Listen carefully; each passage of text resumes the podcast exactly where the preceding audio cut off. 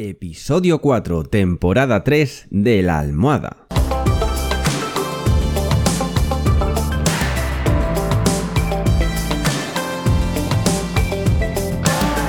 Bienvenidos y bienvenidas a esta tercera temporada del podcast de La Almohada. Un podcast, y lo digo sin tapujos, para que seas más feliz.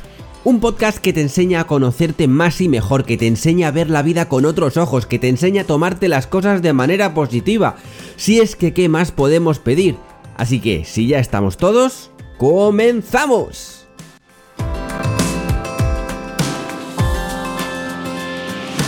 ¡Hey! Muy buenas a todos y a todas y bienvenidos a un episodio más, el cuarto ya, del podcast de la almohada, tu podcast favorito. Y si no lees aún, mmm, date tiempo. ¿Qué? ¿Qué tal? ¿Cómo lleváis la semana? ¿Todo bien? Pues yo que me alegro. Yo como siempre estoy de lujo con muchísimas ganas de comenzar el programa de hoy que va a ser corto, breve, creo y espero, pero muy intenso. ¿Y por qué? Porque vamos a hablar de cómo funciona nuestro cerebro cuando cuando estamos enamorados. Interesante, ¿verdad? Pero antes de nada ya sabéis que podéis escribirme y voy a ser breve vuestras críticas, propuestas, lo que se os ocurra a mi dirección de correo info arroba o a través de la cajita de comentarios de mi página web alvaropedroche.com desde donde podréis seguirme en redes sociales y escucharme en todas las plataformas de podcasting. Breve y conciso, ¿verdad? Bien, pues como decía, hoy toca hablar del emocionante mundo de la neurociencia del amor y las relaciones románticas. Así que os invito a que me acompañéis mientras desentrañamos los misterios de cómo tu cerebro experimenta y procesa el amor. Y lo mejor de todo, lo voy a intentar hacer sin hablar de tecnicismos ni esas cosas, para que quede todo bien claro. Ah, y como siempre, también voy a poner varios ejemplos, pues para eso, para que se entienda todo mucho más y mejor. Y dicho esto, vamos al lío. Vamos con la primera fase del enamoramiento que todos conocemos y que todos hemos sentido alguna vez, o eso espero. Las mariposas en el estómago. Este fenómeno es una mezcla de, de hormonas y emociones que tiene sus raíces o que tiene mucho que ver con la dopamina. De la dopamina ya he hablado en algún que otro episodio, así que no me lo tenéis que contar como tecnicismo, ¿vale? Que os conozco. Y si aún no sabes lo que es la dopamina, pues yo te lo cuento. La dopamina es muy sencillo. Es una sustancia química que actúa como mensajera en tu cerebro y es esencial en la experiencia del enamoramiento. Imagina que acabas de conocer a alguien que te atrae profundamente. Entonces tu cerebro detecta esa conexión emocional y responde como liberando una gran cantidad de dopamina. Pero no así al, al tuntún a voleo, sino que lo hace en áreas claves, como el sistema de recompensa. Este reparto de dopamina genera una sensación de euforia y bienestar, lo que coloquialmente conocemos como estar en las nubes. ¿Te suena esa sensación, verdad? Me alegro. Pues que sepas que esta reacción no es casualidad. Y es que la dopamina tiene una función evolutiva muy importante, ya que refuerza comportamientos que son esenciales para la supervivencia y la reproducción, lógicamente. Es decir, al hacer que el acto o el hecho de conocer a alguien y sentir atracción sea algo placentero, algo que, que gusta, pues tu cerebro te motiva a perseguir relaciones que podrían resultar beneficiosas para la supervivencia de la especie. En resumen, que te guste alguien te hace sentir bien, muy bien. ¿Y por qué? Pues porque tu cerebro dice, a ver, tenemos que reproducirnos como sea. Entonces voy a hacer que Pepita se sienta en la gloria después de conocer a Juan, porque así igual consigo que se reproduzcan. Es como si la dopamina fuera el conductor de una montaña rusa emocional. Imagina que estás subiendo esa montaña rusa emocional cuando de pronto te encuentras con alguien que te atrae, que te gusta. Y justo cuando esa conexión se fortalece, ¡zas! Te lanzas en un emocionante descenso lleno de mariposas en el estómago. Lo pillas, ¿no? Pues esa es un poco la idea de lo que de lo que quiere decir tener mariposas en el estómago, de por qué sentimos eso. Pero es que encima eso no es todo.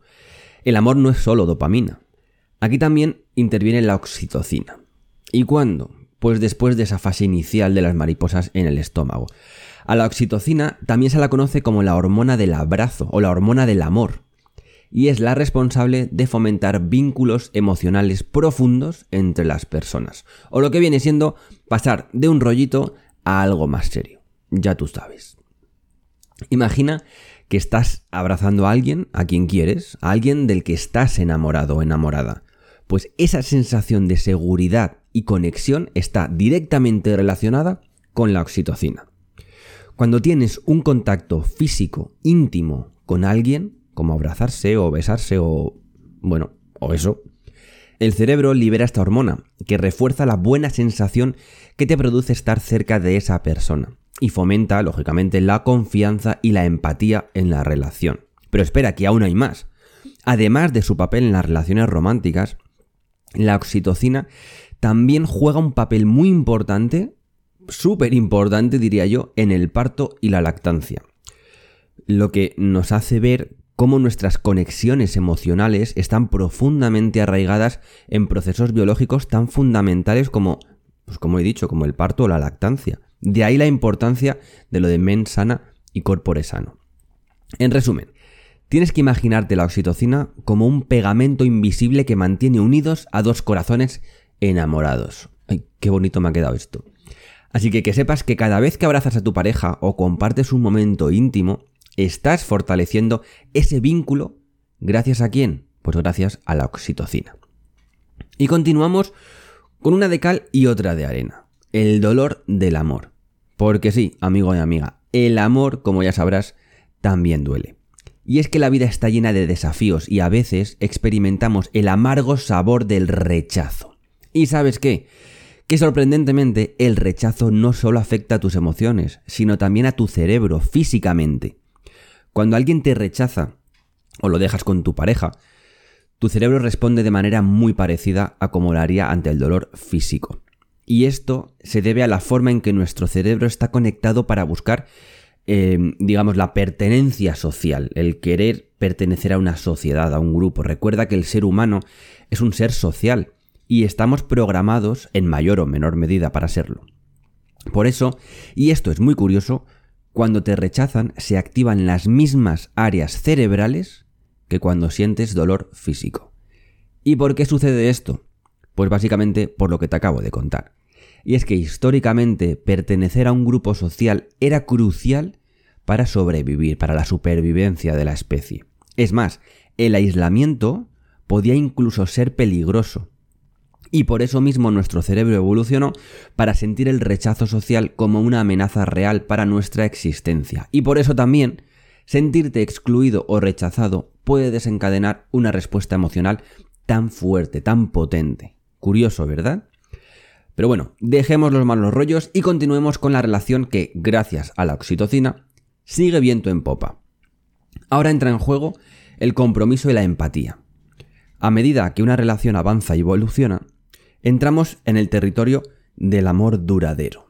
Que ya no es rollito ni algo más serio. Podemos decir que ya es algo serio, serio, serio, algo para siempre. Bien, pues en esta fase, la corteza prefrontal, una parte muy muy desarrollada de tu cerebro, y del mío, entra en juego de manera significativa. Esta parte del cerebro es la responsable del razonamiento, de la toma de decisiones y de la planificación a largo plazo. Ojito con la corteza prefrontal, ¿eh? Pues bien, en el contexto del amor duradero, la corteza prefrontal se encarga de trabajar para que haya un equilibrio entre la pasión y las emociones iniciales, con una perspectiva, pues como digo, más racional, no te dejas llevar tanto por las emociones o por los impulsos. Esta es la parte de tu cerebro que te permite tomar decisiones informadas sobre el futuro de la relación, es decir, que empiezas a pensar con la cabeza y no con con el corazón, pillines. Pues eso. Y además que el compromiso y la empatía em, juegan un papel muy importante en este amor duradero. Y es que por si te parece poco el trabajo que tiene la corteza prefrontal, esta parte de tu cerebro también evalúa constantemente si la relación está satisfaciendo tus necesidades emocionales y si es una inversión valiosa a largo plazo, o si por el contrario no merece tanto la pena. Y digo, me parece increíble, lo está evaluando constantemente y tú sin darte cuenta. Es verdad que suena un poco frío todo esto, pero eso, oye, díselo a la corteza prefrontal. Yo solo te lo cuento, te informo. Y ahora sí que sí, amigos y amigas, esto ha sido todo por hoy. Espero como siempre que os haya gustado este programa tanto como me ha gustado a mí grabarlo y que si habéis conocido o estáis conociendo a alguien especial, a alguien que os hace tilín, que os olvidéis de la dopamina, de la oxitocina, de la corteza prefrontal y todas esas cosas, y que disfrutéis. Que el amor está para disfrutarlo, para sentir esas mariposas revolotear en vuestro interior y para dejaros llevar. Y dicho esto, me despido por hoy hasta el próximo jueves, no sin antes pediros un favor. Y ese favor no es otro que el que seáis muy, muy, muy, pero que muy felices.